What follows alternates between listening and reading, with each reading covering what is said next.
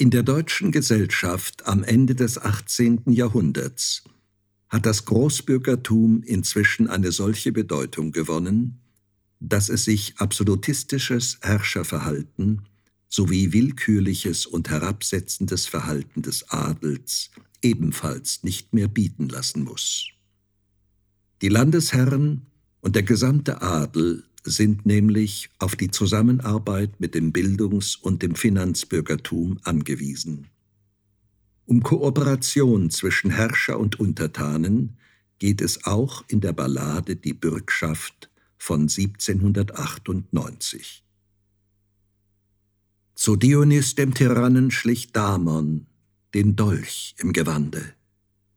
Ihn schlugen die Herrscher in Bande. Was wolltest du mit dem Dolche?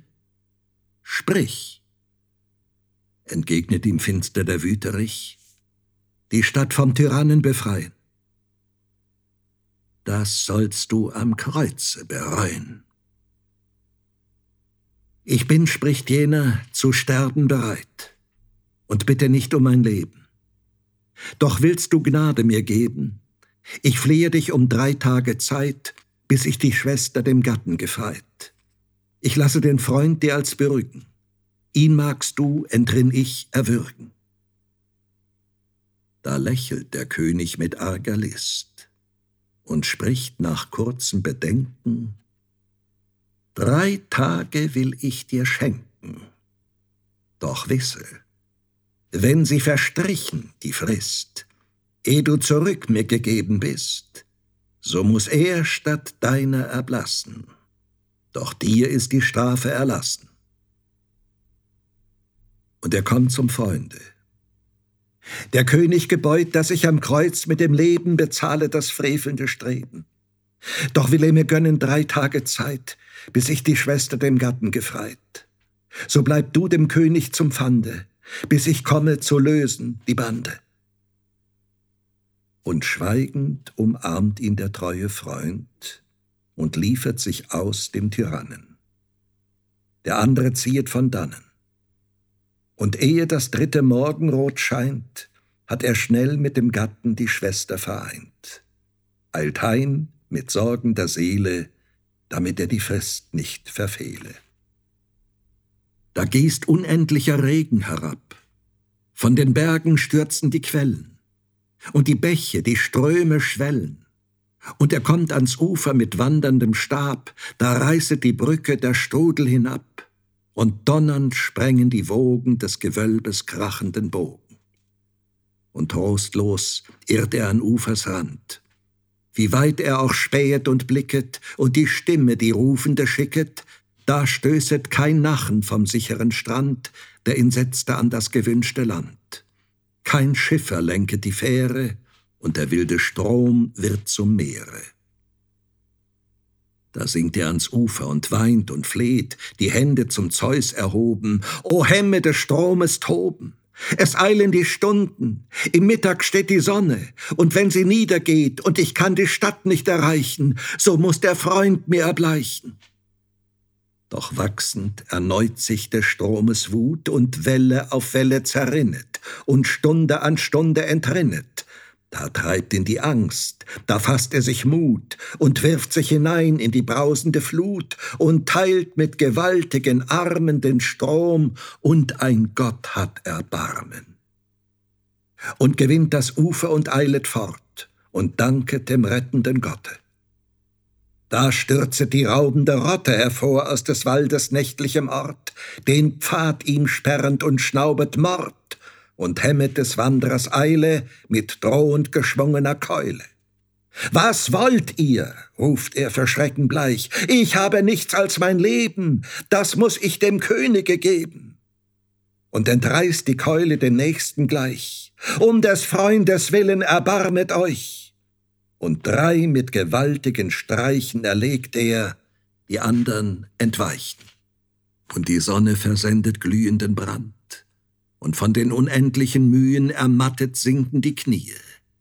O hast du mich gnädig aus Räubers Hand, aus dem Strom mich gerettet ans heilige Land, und soll hier verschmachten verderben, und der Freund mir, der Liebende, sterben. Und horch, da sprudelt es silberhell, ganz nahe, wie rieselndes Rauschen, und stille hält er zu lauschen. Und sie aus dem Felsen geschwätzig schnell, springt murmelnd hervor ein lebendiger Quell, und freudig bückt er sich nieder und erfrischt die brennenden Glieder. Und die Sonne blickt durch der Zweige grün und malt auf den glänzenden Matten der Bäume gigantische Schatten. Und zwei Wanderer sieht er die Straße ziehen, will eilenden Laufes vorüberfliehen. Da hörte die Worte sie sagen, jetzt wird er ans Kreuz geschlagen. Und die Angst beflügelt den eilenden Fuß, ihn jagen der Sorge Qualen. Da schimmern in Abendrotsstrahlen von ferne die Zinnen von Syrakus und entgegen kommt ihm Philostratus, des Hauses redlicher Hüter. Der erkennet entsetzt den Gebieter. Zurück, du rettest den Freund nicht mehr, so rette das eigene Leben, den Tod erleidet er eben. Von Stunde zu Stunde gewartet er mit hoffender Seele der Wiederkehr. Ihm konnte den mutigen Glauben der Hohn des Tyrannen nicht rauben. Und ist es zu spät?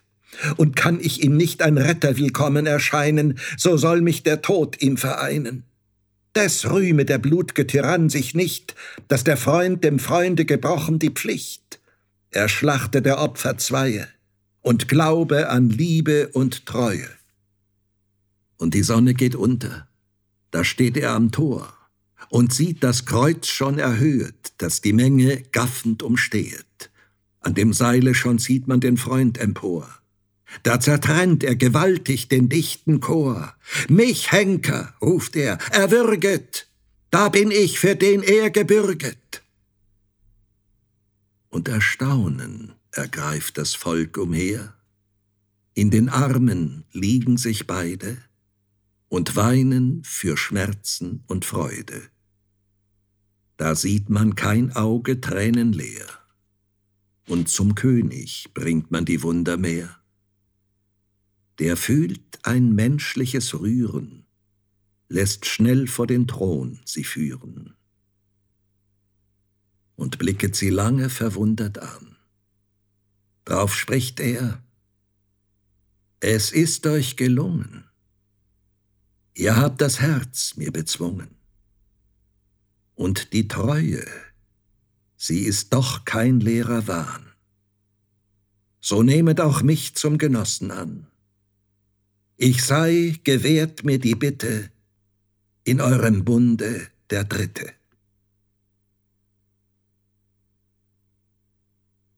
Uns mag heute das Pathos dieses Gedichtes befremden. Der schnelle Wechsel von Wolkenbruch und Dürre, die plötzliche Unterwürfigkeit des Rebellen und die überraschende Wandlung des Herrschers mögen uns unglaubwürdig erscheinen. Aber diese Ballade sagt Entscheidendes über das Verhältnis zwischen der führenden Adelsschicht und dem Großbürgertum im ausgehenden 18. Jahrhundert in Deutschland sowie über Ideale der Klassik aus. Am Beginn setzt ein Untertan sein Leben aufs Spiel, um einen Tyrannen zu ermorden und damit dem Gemeinwohl zu dienen. Das beabsichtigte Attentat und das Todesurteil machen den Gegensatz zwischen dem Unterdrücker und den Unterdrückten deutlich. Aber schon bald wird der Gegensatz zwischen dem Herrscher und den Beherrschten gemildert. Damon wird ein Urlaub von drei Tagen bis zur Vollstreckung des Urteils gewährt, damit er seine Schwester verheiraten kann. Und der Freund wird als Bürge anerkannt. Damit hält der Herrscher sich, wenn auch mit arger List, an griechisches geheiligtes Brauchtum. Er respektiert also die göttlich festgesetzten Grenzen seiner Macht und lässt die Leser oder Hörer daran zweifeln, ob er wirklich ein solch gnadenloser Despot ist. Nicht nur Dionys erweist sich hier als ein Pflichterfüller, sondern in vorbildlicher Weise auch Damon, und ebenfalls sein Freund. die Tugenden der Freundschaft, der Treue, der tätigen Pflichterfüllung bis zur Selbstaufopferung gewährleisten, dass die Naturgewalten, die gefährliche Bedrohung durch die Räuber und die eigene körperliche Schwäche überwunden werden. Das vorbildliche Handeln dieser beiden Untertanen bewirkt außerdem eine positive Verhaltensänderung beim Herrscher. Der sittliche Mensch, der um höherer Werte willen seine persönlichen Interessen opfert, entspricht der bürgerlichen Untertanenmoral in Deutschland zur Entstehungszeit der Ballade. Dieses Bürgertum, es handelt sich nur um das Großbürgertum, ist für den Machthaber von großer Bedeutung. Mit ihm lohnt es sich zu kooperieren. Auf solche Untertanen kann er sich verlassen. Diese Erkenntnis hat auch Dionys in Bezug auf die beiden Freunde. Deshalb schließt er einen Bund mit ihnen. Mit derartigen Menschen verfährt man nicht herablassend und willkürlich, sondern behandelt sie pfleglich. In den deutschen Staaten erhalten solche treuen Bürger, die gebildet oder finanzkräftig sind, hohe Stellungen im Staat. Oft werden sie, wie Goethe und Schiller, in den Adelsstand erhoben. Eine Konfrontationshaltung oder gar revolutionäre Bestrebungen wie in Frankreich oder ein Attentat auf den Herrscher, wie anfangs in unserer Ballade geplant, erübrigen sich, jedenfalls in der oberen Bürgerschicht. Die Bürger ordnen sich, wenngleich kritisch, in das gesellschaftliche System ein, erweitern ihren eigenen Freiraum, verbessern ihre Lebensbedingungen und stabilisieren so die bestehenden politischen Verhältnisse. Diese Entwicklung ist ein wichtiger Nährboden für die deutsche Klassik.